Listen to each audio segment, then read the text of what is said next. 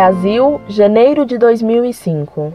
Olá, professor Orlando. Sou estudante de jornalismo da PUC Rio e estou cursando uma disciplina de jornalismo internacional. Nessa disciplina, tenho que fazer uma matéria sobre pena de morte. Levando em consideração que o senhor tem uma opinião a favor da pena de morte, gostaria de saber se o senhor se incomodaria de responder algumas perguntas. De qualquer forma, já estou enviando as perguntas. 1. Um, baseado na Bíblia, o senhor se diz a favor da pena de morte. O que diz a Bíblia que comprove isto?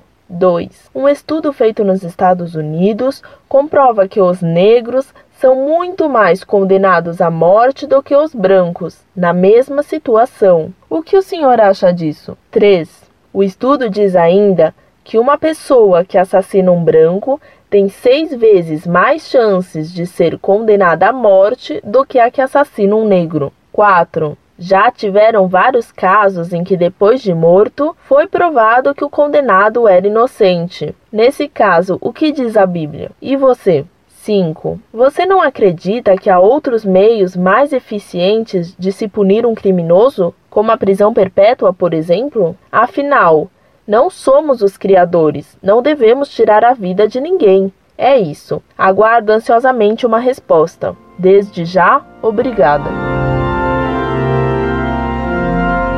Prezada, salve Maria. Tenho muito prazer em atender às suas perguntas sobre a pena de morte. Devo lembrá-la que não tenho opinião sobre a pena de morte. Sigo o que Deus e a Igreja Católica ensinam sobre isso. Primeiro, a resposta à primeira pergunta você pode encontrá-la no site Monfort, onde tratei disso em muitas cartas e artigos, nos quais você achará as citações da Bíblia favoráveis à pena de morte, quer no Antigo Testamento, quer no Novo nas palavras de Cristo. Cito-lhe para atendê-lo apenas uma frase de Cristo no Apocalipse: Quem matar a espada, importa que seja morto a espada. Apocalipse, capítulo 13, versículo 10. Recomendo-lhe que veja especialmente meu debate com o jurista Sr. Bicudo, vice-prefeito de São Paulo, assim como uma carta intitulada Meu Primo Maximiliano. Segundo, quanto à segunda pergunta, se esta estatística for verdadeira, ela prova uma injustiça dos tribunais americanos e não que a pena de morte seja ilícita em si mesma. O argumento é um sofisma demagógico. Também em Roma antiga, a pena de morte foi aplicada injustamente aos cristãos. E nem por isso a pena de morte em si mesma passou a ser injusta. Apenas é injusto aplicá-la a inocentes. Terceiro, de novo um sofisma que, em vez de discutir a pena de morte, desvia o assunto para o racismo americano. Este é outro assunto. Quarto, a Bíblia diz que condenar de propósito um inocente à morte é tão injusto quanto deixar de punir um criminoso. Você deve conhecer o axioma jurídico abusus non tollit usum.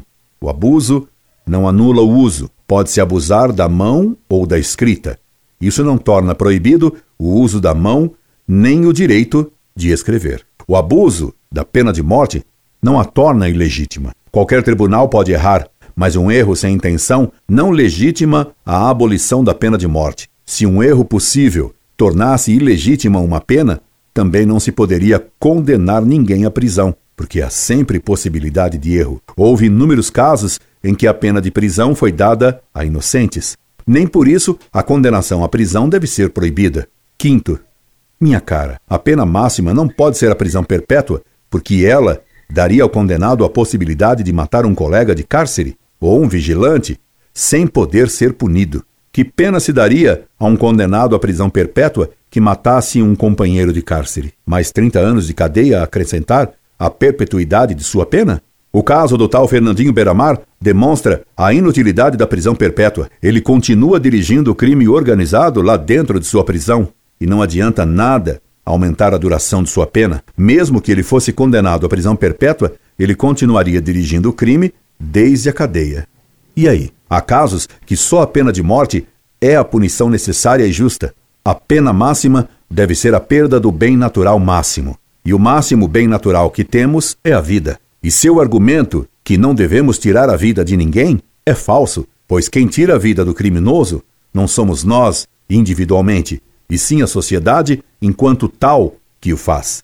É o poder da sociedade que vem de Deus e não do povo que tira a vida de um criminoso. E Deus pode tirar a vida. Por isso Cristo disse a Pilatos que ele tinha o poder de condenar à morte, porque esse poder lhe fora dado do alto. Não terias esse poder se não te fosse dado pelo alto. João capítulo 19, versículo 11. O todo vale mais que a parte. Se a parte ameaça o todo, o todo tem o direito de eliminar a parte que a ameaça. Assim, o corpo, que é o todo, é mais que a mão, que é parte. Se alguém tem um câncer na mão, que é parte, câncer que ameaça a vida do corpo todo, há direito de amputar a mão para salvar o todo. Assim, o criminoso é parte da sociedade.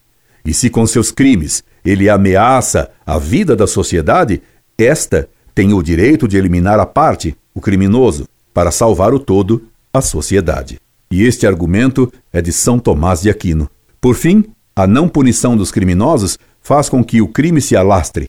O crime é contagioso como a peste, e isto é o que estamos vivendo aqui no Brasil hoje. Os criminosos não são punidos e o crime se alastra. Incorde Jesus Semper, Orlando Fedeli.